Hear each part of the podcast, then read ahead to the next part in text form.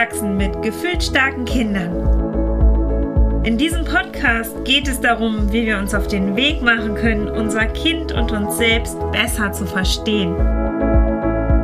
Und wie wir authentisch und voller Klarheit in die eigene Kraft und Energie kommen und uns von unseren Triggern befreien, um ein Familienleben voller Freude und Leichtigkeit zu führen.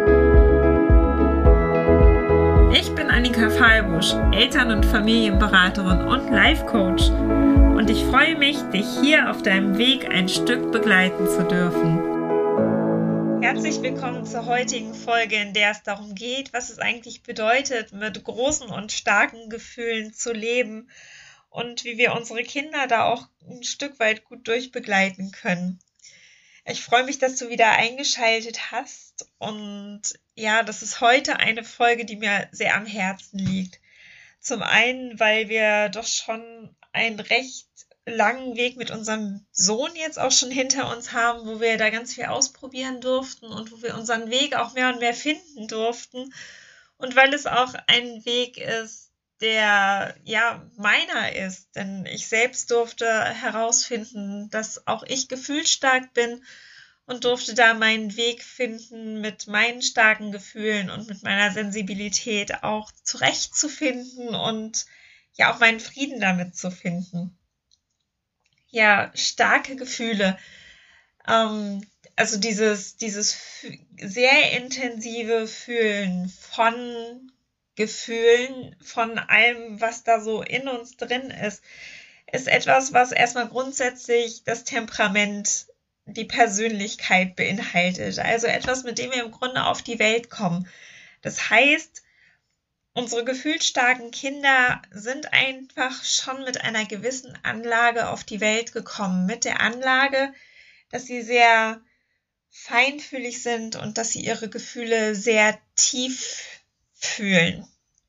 Und das ähm, lässt sich unter anderem ja auch immer wieder messen über gewisse Gehirnstrukturen. Die Amygdala ist da zum Beispiel etwas, was da einen Einfluss hat und der Vagusnerv. Einfach mal, um so, so einen kurzen, knappen Hintergrund zu haben. Das heißt, es ist wirklich einfach eine Basis, die da ist. Und nichts, wo wir denken, oh Gott, wann wächst sich das endlich aus? Oder boah, wann ist diese Phase endlich vorbei? Sondern wirklich etwas, wo wir lernen dürfen, unseren Weg damit zu finden. Für uns, für unser Kind, für uns als Familie. Und tatsächlich ist es ein total wertvoller Weg, wie ich finde, weil es ganz, ganz viel Raum für ganz viel Wachstum für die ganze Familie bereithält. Und das, was mir total am Herzen liegt, ist wirklich zu signalisieren, Gefühle in einer Tiefe und in einer Stärke zu fühlen, kann ein wahnsinniges Geschenk sein, weil es zum einen dazu beiträgt, dass sich gefühlsstarke Kinder und Menschen einfach wirklich sehr gut in andere Menschen hineinfühlen können. Und weil auch die ganzen positiven Gefühle einfach so stark gefühlt werden können. Also so eine starke Freude und Liebe können einfach da sein. Und ich kann mir vorstellen, dass ihr das als Eltern auch einfach schon gemerkt habt, dass eure Kinder teilweise so übersprudeln können vor Freude und dass ich glaube, kein, kaum ein anderes Kind so sehr die, die Liebe für uns Eltern rüberbringen kann wie ein gefühlsstarkes Kind. Und es ist mir ganz wichtig, dass wir in allem, was uns das auch an Herausforderungen bringt in unserem Alltag, immer wieder das sehen, dass da ein wahnsinniges Geschenk hinterliegt und dass wir einfach eine große Aufgabe als Eltern haben, unseren Kindern den Weg darin zu zeigen, den Weg darin zu zeigen, wie sie gut damit umgehen können und wie sie es selbst als Geschenk sehen können und wie sie ein ja, wie sie einen Weg finden für sich. Und vielleicht fange ich einfach erstmal an, über meine eigenen Erfahrungen zu sprechen. Und zwar ging es mir als Kind oft so, dass ja die Abgrenzung mir schwer fiel. Die Abgrenzung davon, was sind eigentlich meine Gefühle und was sind die Gefühle des anderen. Das heißt, ich habe wahnsinnig viel aufgenommen Und auch das, was nicht nur offenkundig da war, sondern auch das, was unterschwellig da war. Und das, was ja in vielen, also was ja in jedem Menschen liegt. Und gerade wenn wir selber ja gewisse Traumata vielleicht auch erlebt haben, wobei Traumata ja gar nicht dieses riesige Konstrukt sind, sondern auch Verletzungen in der Kindheit einfach auch ein Stück weit ein Trauma sein können dann sind das ja auch Emotionen, die die ganze Zeit in uns arbeiten. Das heißt, wir haben oft unterschwellig in uns Ängste, wir haben Überforderungen, wir haben vielleicht Trauer und Schmerz, wir haben Wut in uns. All diese Emotionen lauern da irgendwo in den Tiefen und wir haben da oft gar keinen Zugang mehr zu. Ja, weil wir das auch so gewöhnt sind, dass sie einfach die ganze Zeit da sind und weil sie für uns einfach gut abgedeckelt sind. Und mir ging es immer so, dass ich das, dass ich das alles wahrgenommen habe, dass ich gemerkt habe, dass meine Eltern eigentlich gar nicht glücklich waren und wie viel Stress da war und ja, bei meinem Vater viel Wut, bei meiner Mutter viel Trauer. All das konnte ich wahrnehmen und hat mich teilweise auch so ein bisschen aus der Bahn geworfen, dass ich das irgendwie wahrnehmen konnte, dass das aber nicht, ja, dass darüber auch nicht gesprochen wurde, dass es also nicht, nicht Thema war und, und nicht wirklich da war, nicht wirklich greifbar war, weil sie es ja, weil sie ja selber auch gar nicht so den Zugang dazu hatten und das zum anderen ja auch gar nicht haben wollten und immer wieder weggedrückt haben. Und auf der anderen Seite dieses, boah, ich merke doch aber, dass da was ist. Also so ein bisschen, dass ich oft das Gefühl hatte, boah, ich, ich bin damit ein Stück weit überfordert, weil ich fühle hier was und kann es aber gar nicht einordnen, weil ja, meine Eltern da auch gar keinen Zugang zu haben. Naja, und zu diesen ganzen Emotionen da im Außen kamen dann auch noch meine eigenen Emotionen. Und das hat bei mir als Kind, weil meine Eltern einfach noch nicht dieses Bewusstsein hatten über das Ganze, ne, was, was ja vollkommen in Ordnung ist, was bei mir als Kind oft zu so einer Überforderung geführt hat und auch zu so, zu so einem Gefühl von, boah, ich bin irgendwie anders, weil das scheint hier keinem anders, an, keinem anderen so zu gehen. Und auch das Gefühl davon, nicht richtig zu sein. Also, wenn dann vielleicht mal irgendwie so Worte gefallen sind wie, na, jetzt stell dich nicht, nicht so an oder ist doch gar nicht so schlimm. So selber das Gefühl davon zu haben, boah, das ist nicht richtig, dass ich jetzt so viel und so intensiv fühle gerade. Genau, und das wiederum hat bei mir zumindest dazu geführt, dass ich ganz viele Emotionen weggedrückt habe, dass auch ganz viele eingeschlossene Emotionen letztendlich in meinem Körper waren, weil ich ja selber damit einfach auch überfordert war als Kind.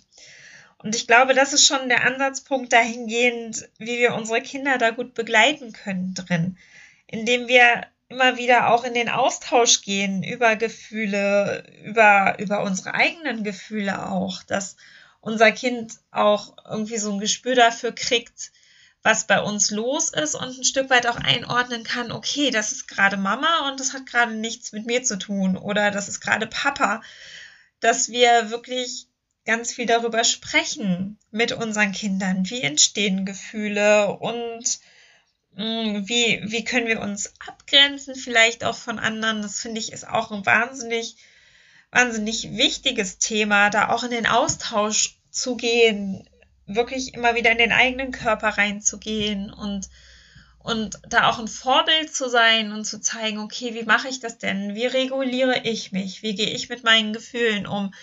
Wie arbeite ich mit meiner eigenen Körperwahrnehmung? Wie schaffe ich es immer wieder in Verbindung mit mir zu kommen und in Verbindung mit meinem Körper zu kommen?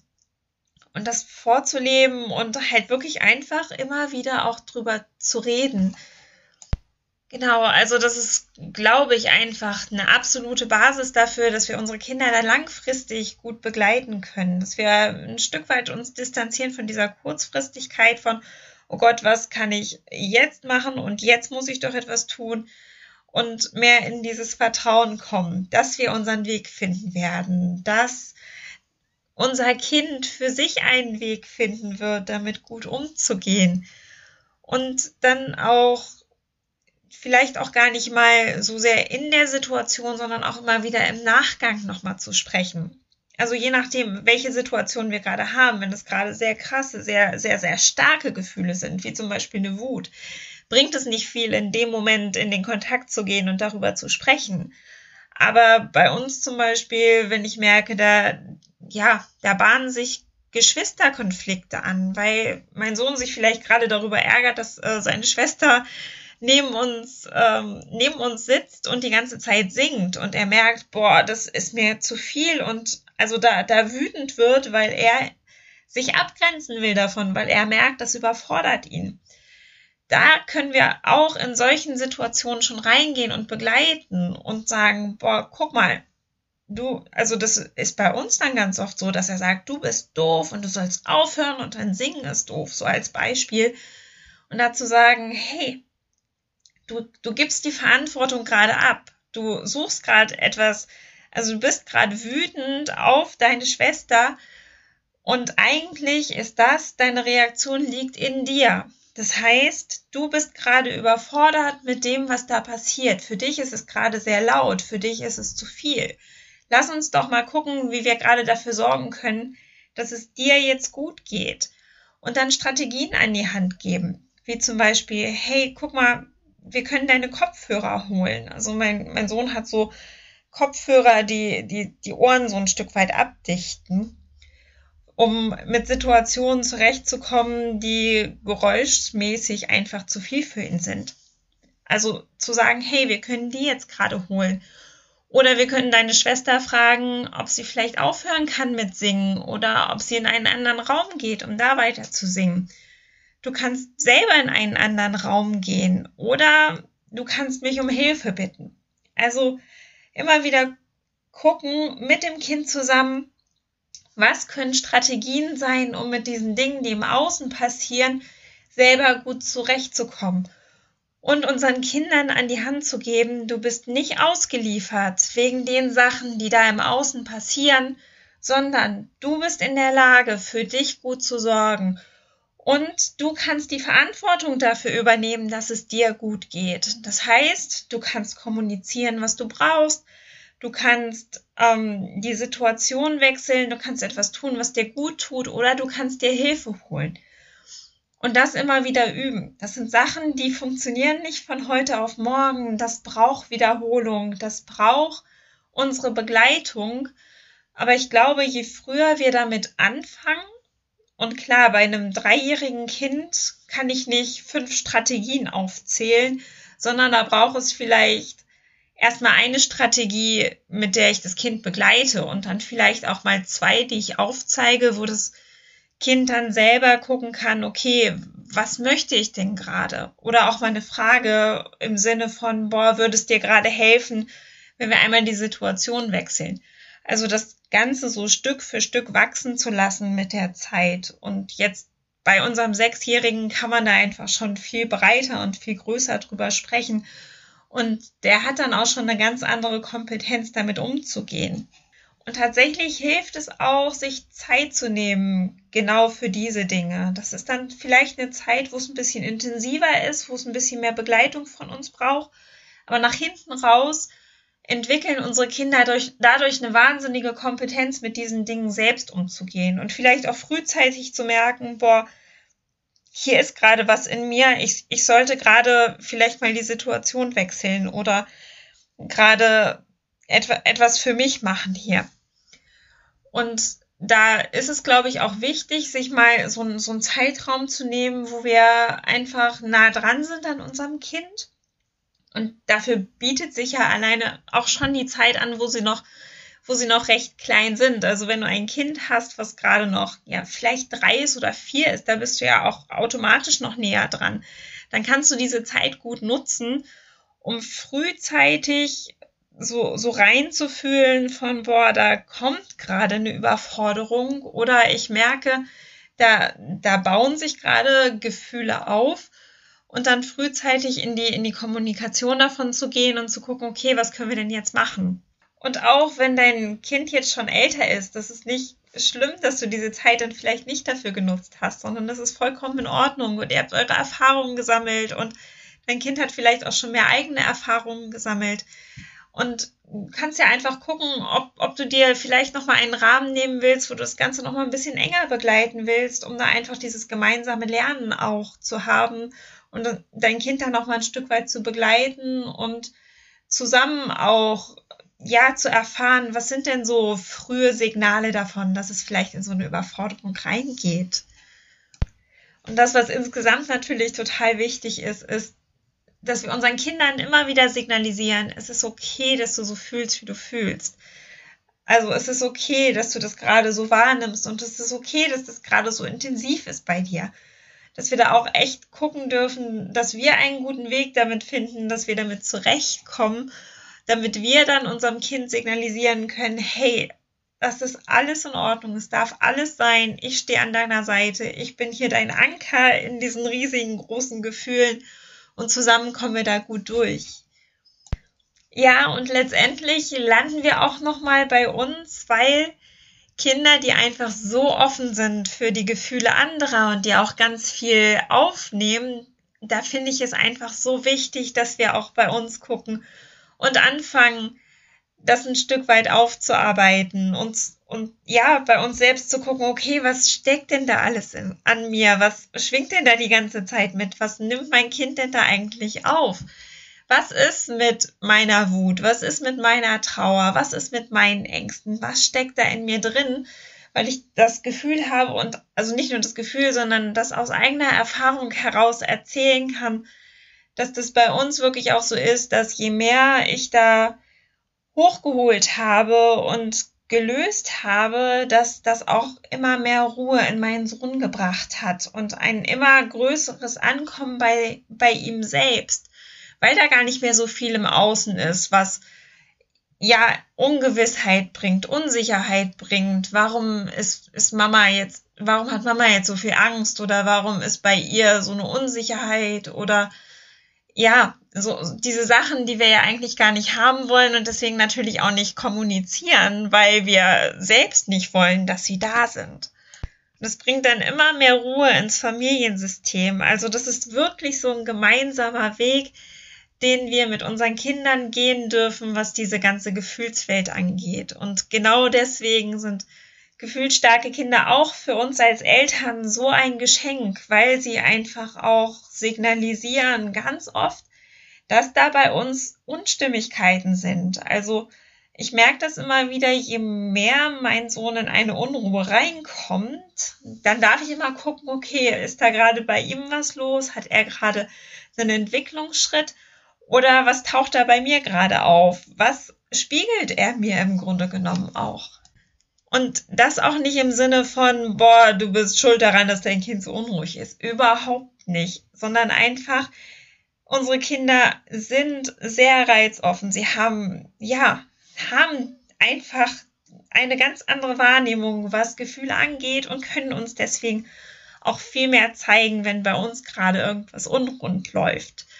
Und das wirklich einfach als Geschenk zu nehmen und zu sagen, boah, ich hab da was, ich hab da einen Anhaltspunkt und ich darf da hingucken und ich darf vielleicht auch selber in die Heilung gehen und mehr und mehr dafür sorgen, dass es mir auch wieder besser geht und ich mehr, ja, meine ganzen alten Themen loslasse, meine Blockaden loslasse, meine Ängste loslasse und immer mehr in die eigene Zufriedenheit reinkomme ich weiß, es kann wahnsinnig herausfordernd sein, diese ganzen Gefühle bindungs- und beziehungsorientiert zu begleiten und da auf Augenhöhe mit unserem Kind zu sein und ja selber in der eigenen Ruhe zu sein dabei und nicht selber auch sich anstecken zu lassen davon, weil es ist, es ist einfach eine wahnsinnige Aufgabe, das zu begleiten. Das dürfen wir auch einfach so sehen und da dürfen wir auch ganz, ganz liebevoll mit uns umgehen. Und das ist in Ordnung, wenn wir dann mal nicht so reagieren, wie wir das eigentlich wollen. Und gleichzeitig dürfen wir sehen, was für eine riesige Aufgabe wir da haben und ähm, ja, was, was wir da eigentlich leisten. Ja, ich denke, das ist ein ganz schöner Abschluss für diese Folge. Lass das also auch gerne nochmal auf dich wirken, was du da wirklich die ganze Zeit leistest. Und dann bedanke ich mich wieder, dass du eingeschaltet hast und für deine Zeit. Freue mich natürlich über Feedback auf Instagram oder Facebook. Die Links zu den Profilen sind auch in den Show Notes. Da kannst du auch gerne Fragen hinschreiben oder auch Anregungen, Wünsche für neue Podcast-Folgen. Da bin ich also auch immer offen für und nehme eure Anregungen auch gerne auf. Genau. Und ansonsten, wenn du das Gefühl hast, dass du dir dann nochmal Begleitung wünschst, nochmal einen Blick von außen auf eure Familiensituation, dann melde dich auch gerne bei mir. Du kannst einen Termin buchen unter www.bindungsleben.de. Das packe ich dir auch nochmal in die Show Notes. Und da können wir gerne entweder in einem, in einem Impulsgespräch mal drauf gucken oder auch in einer längeren Begleitung. Das findet sich dann bestimmt und da stelle ich mich gerne an deine Seite. Genau, ansonsten wünsche ich dir jetzt noch einen wundervollen Tag und ähm, freue mich, wenn du beim nächsten Mal auch wieder einschaltest. Deine Annika.